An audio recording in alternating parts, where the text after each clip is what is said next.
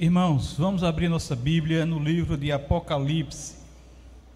Apocalipse, capítulo 1. Vamos ler versículo 4 ao 8. Apocalipse, capítulo 1.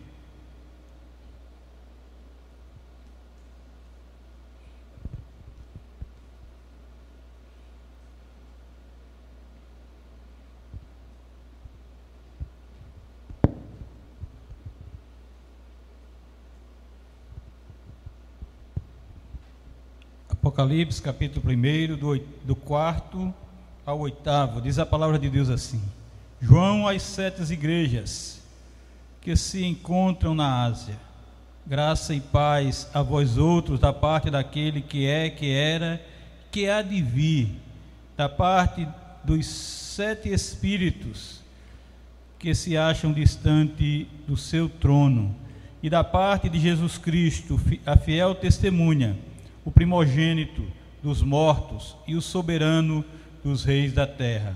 Aquele que nos ama e pelo seu sangue nos libertou dos nossos pecados.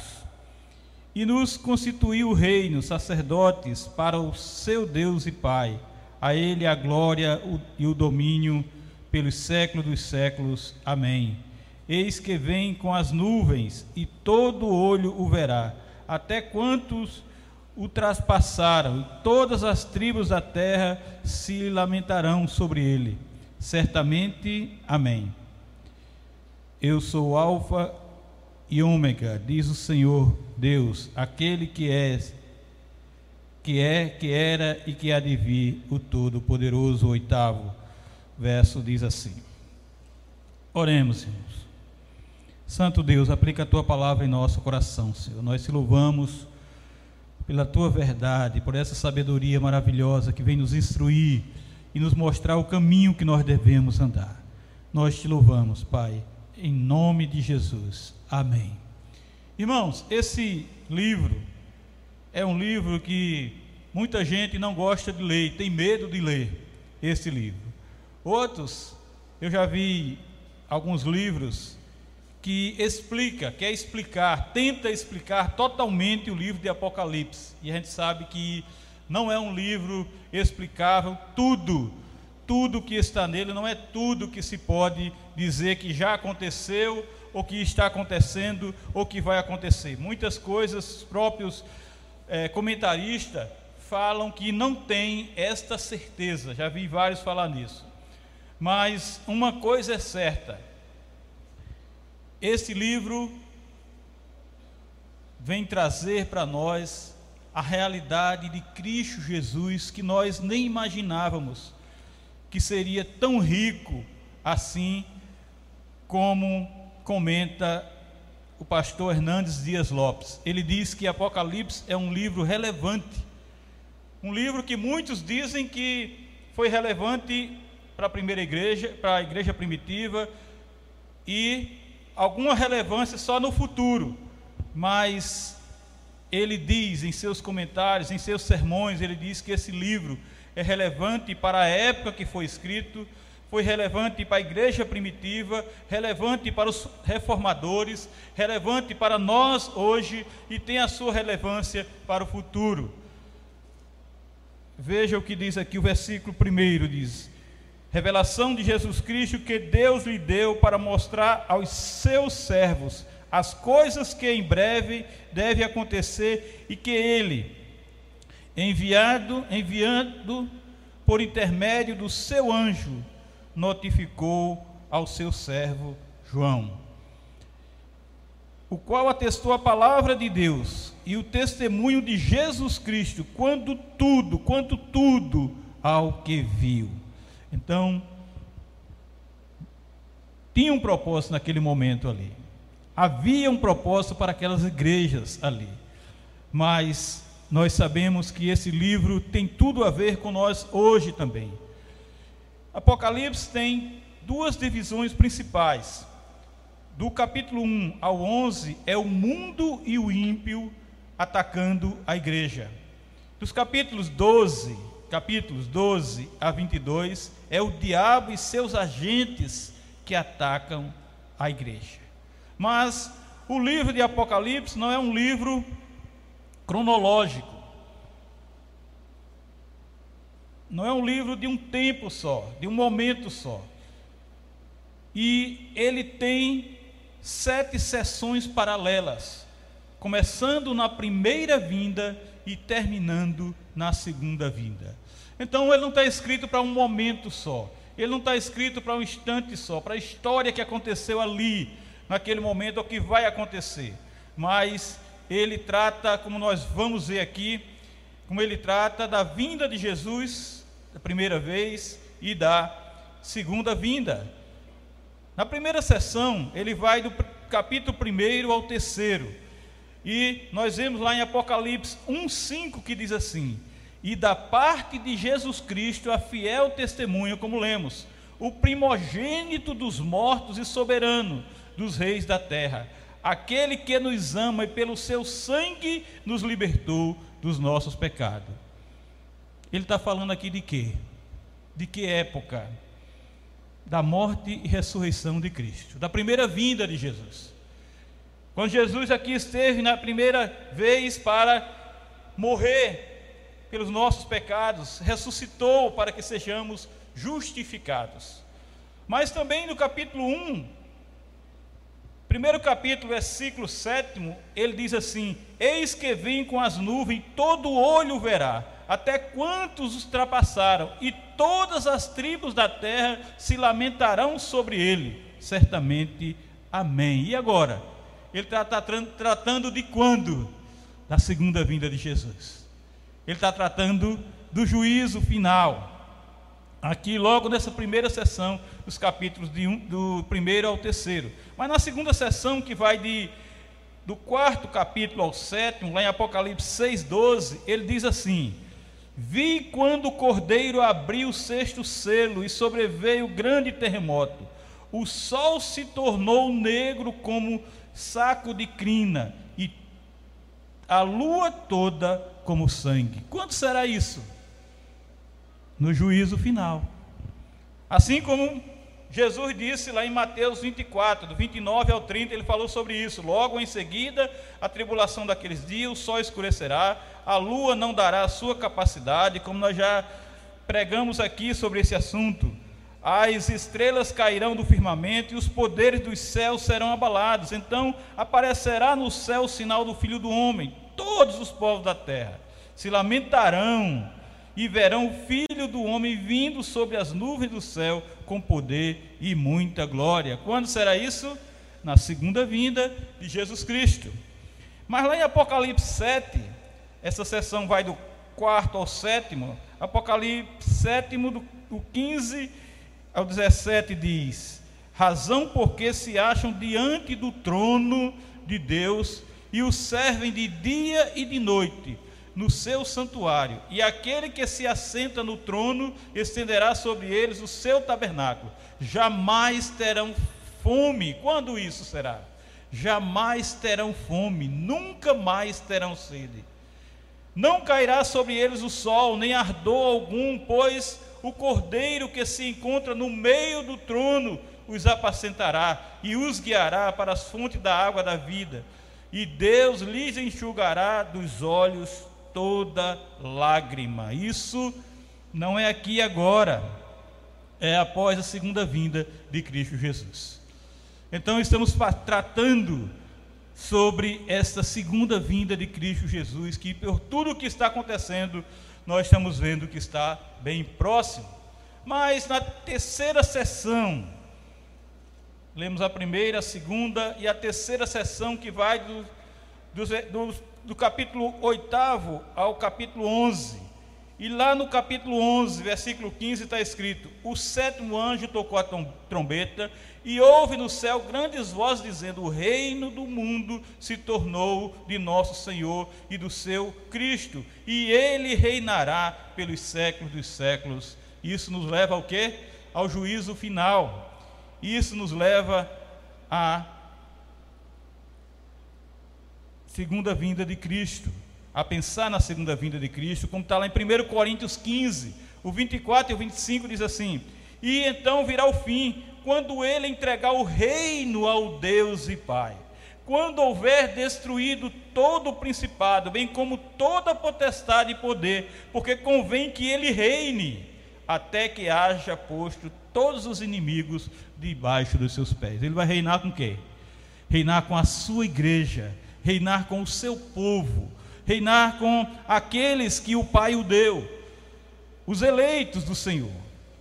E isso tudo quando ele voltar pela segunda vez, quando ele vier e levar a sua igreja para o lugar que ele preparou. E na quarta sessão, que vai do 12 ao 14, capítulos 12 a 14, em Apocalipse 14, do 14 ao 16, diz assim: Olhei e eis uma nuvem branca, e sentado sobre a nuvem, um semelhante a filho do homem, tendo na cabeça uma coroa de ouro e na mão uma foice afiada. Pense nisso.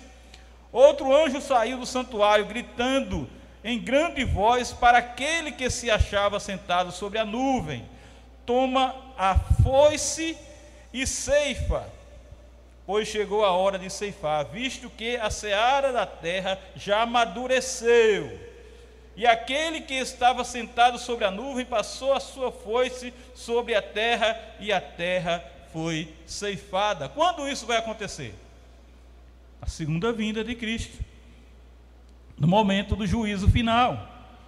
E lá em Mateus 13, 37, 43, e ele respondeu: O que semeia a boa semente é o filho do homem, o campo é o mundo, a boa semente são os filhos do reino o joio são os filhos do maligno. O inimigo que o semeou é o diabo. A ceifa é a consumação dos séculos. A ceifa é a consumação dos séculos. E os cefeiros são os anjos. Pois assim como o joio é colhido e lançado ao fogo, assim será na consumação dos séculos.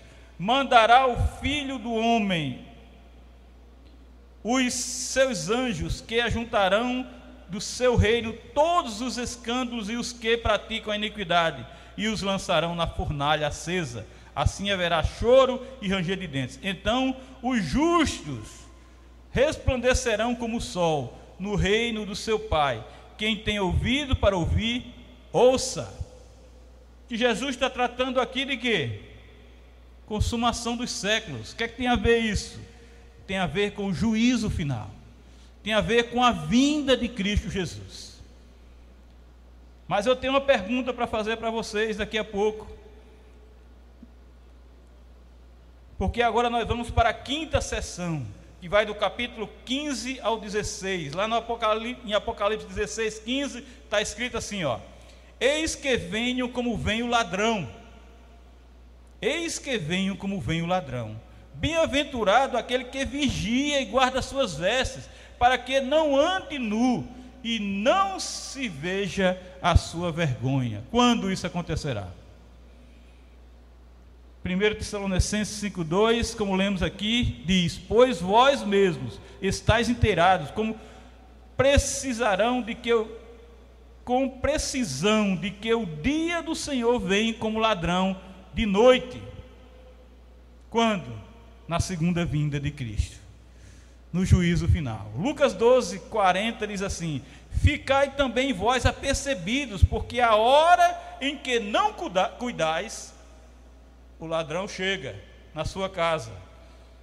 Então tem que ter cuidado, tem que vigiar. Aí ele diz: Olha, fica também vós apercebidos, porque a hora em que não cuidais, o filho do homem virá.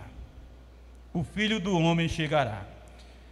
Aí nós vamos agora para a sexta sessão, que é do 17 ao 19, em Apocalipse 19, 11 a 13, e o 16 diz assim: Vi o céu aberto, e eis um cavalo branco, e seu cavaleiro se chama Fiel e Verdadeiro, e julga e peleja com justiça. Os seus olhos são chama de fogo, na sua cabeça há muitos diademas tem um nome escrito que ninguém conhece, senão ele mesmo. Está vestido com um manto tinto de sangue, e o seu nome se chama o Verbo de Deus. E o 16 diz: Tem o seu manto e na sua coxa um nome escrito: Rei dos Reis e Senhor dos Senhores. Quando isso acontecerá? Na segunda vinda de Cristo, no juízo final. Então, irmãos, vocês estão percebendo que nós estamos percorrendo o Apocalipse? E Apocalipse aqui, ali, ali e acolá está mostrando que Cristo voltará, que Cristo veio e que Cristo voltará. Mas chegamos na sétima sessão, que vai do capítulo 20 ao capítulo 22, exatamente em Apocalipse 20, do 11 ao 15, diz assim: Vi um grande trono branco, e aquele que nele se assenta, de cuja presença fugiram a terra e o céu, e não se achou lugar para eles. Vi também os mortos, os grandes e os pequenos, postos em pé diante do trono. Então se abriram livros Ainda outro livro, e o livro da vida foi aberto. E os mortos foram julgados segundo as suas obras, conforme o que se achava escrito nos livros. Deu o mal aos mortos que nele estavam. A morte e o além entregaram os mortos que neles havia, e foram julgados, um por um, segundo as suas obras. Então a morte e o inferno foram lançados dentro do lago de fogo. Esta é a segunda morte, o lago de fogo. E se alguém não foi achado inscrito no livro da vida, esse foi lançado dentro do lago de fogo. Quando isso vai acontecer? Quando Jesus veio? Não. Na segunda vinda de Cristo Jesus. E o que é mais impressionante, irmãos, o que é maravilhoso para nós meditarmos nessa noite, é que a vitória vai chegar. A vitória que a gente fala tanto, a vitória que a gente canta, que a gente fala em todos os momentos da nossa vida, depois do juízo final, o dragão é jogado no inferno, no lago de fogo. O falso profeta, o anticristo, a meretriz, os ímpios, o inferno e a morte são lançados no lago de fogo.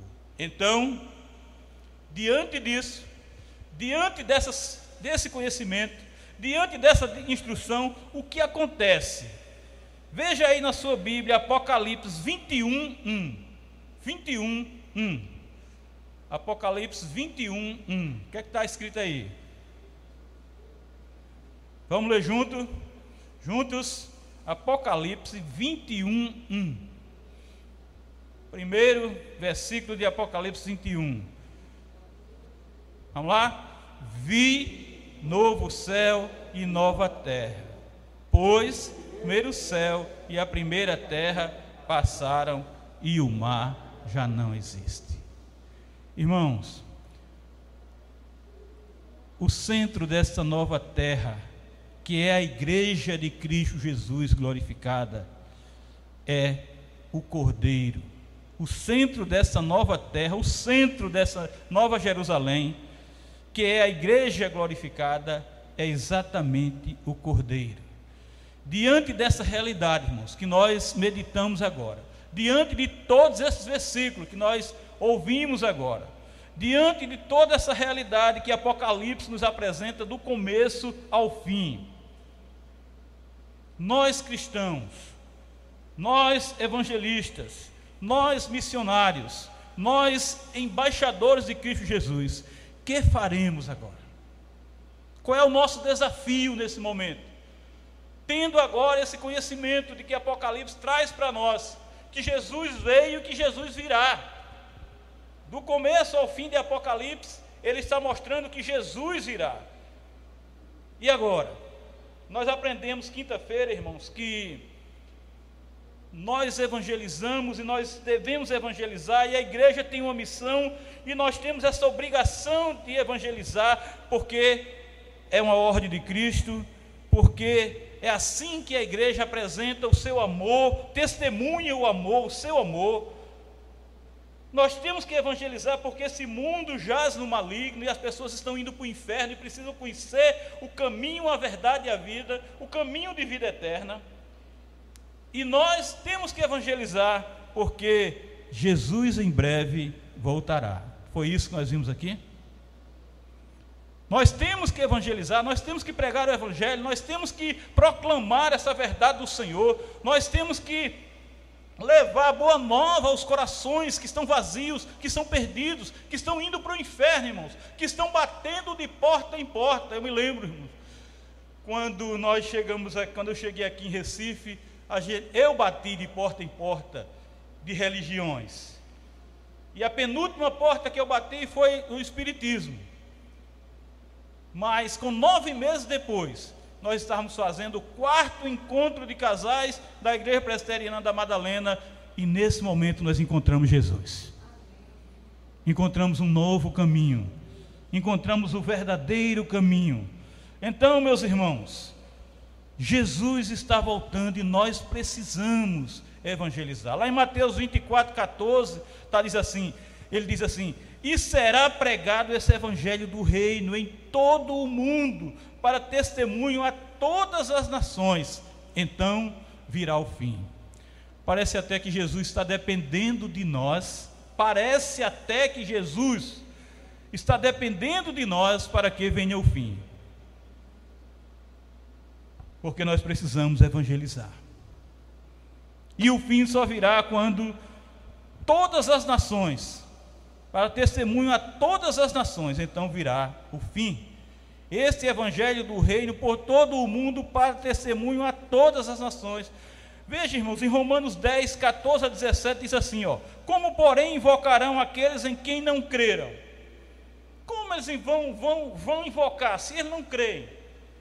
E como crerão naquele em quem nada ouviram? Como é que eles vão crer em Jesus se você não pregou para eles? Se você não testemunhou para eles? E como ouvirão se não há quem pregue? Como é que eles vão ouvir se nós não estamos pregando? Como é que eles vão ouvir se nós não temos aberto a nossa boca para proclamar o Evangelho de Cristo Jesus? Como está escrito, quão formosos são os pés do que anuncia as boas, as coisas boas, mas nem todos obedecem ao Evangelho, pois Isaías diz: Senhor, quem acreditou na nossa pregação? E assim a fé vem pela pregação. A fé vem pela pregação e a pregação pela palavra de Cristo. Então não adianta você questionar porque essas pessoas não se convertem. Não adianta você exigir que as pessoas se convertam. Não adianta você dizer que o galo da madrugada está com tantas e tantas pessoas, está batendo recorde de gente, bateu, né? Recorde de gente, todo ano batia, recorde de gente, e por que esse povo não se converte? Porque eu e você não pregamos. Porque eu e você não estamos testemunhando. Porque eu e você não estamos proclamando as boas novas do Senhor. Jesus ordena: ide, portanto, fazer discípulos de todas as nações. Mateus 28, 19. É um mandamento de Jesus. Quando ele diz: ide por todo o mundo, pregai o evangelho a toda criatura, lá em Marcos 16, 15. Cristo determina e que em seu nome se pregasse arrependimento para a remissão dos pecados a todas as nações. Lucas 24, 47. Esse é o grande desafio, irmãos. Nós conhecermos o que Apocalipse nos diz sobre a vinda de Cristo Jesus, sobre o que ele veio e que ele vem, e agora nos desafiar porque é uma ordem de Cristo, porque é assim que nós vamos demonstrar o amor de Deus em nós, igreja. É assim que nós vamos semear o amor de Deus que está em nós. O mundo jaz no maligno e as pessoas estão indo para o inferno. E nós temos que resgatar essas vidas. Jesus não vai mandar seus anjos, não. Jesus já nos ordenou ir já nos mandou, já determinou que essa é uma obra da sua igreja, é missão da igreja. Jesus virá para buscar a sua igreja. Você quer ir sozinho e deixar os outros egoisticamente e eu já vou, os outros que se Não. Nós temos que pregar o Evangelho. E vamos proclamar. Juntos nós vamos proclamar o Evangelho. Para que o reino de Deus cresça. E isso não vai trazer mérito nenhum para nós. Isso não vai trazer orgulho nenhum para nós. Isso não vai trazer nada de glória para a nossa vida, porque nós estamos tão somente cumprindo a missão do Senhor. A missão da igreja, a missão de cada um de nós. Que Deus nos abençoe, irmãos, e aplique essa palavra em nosso coração.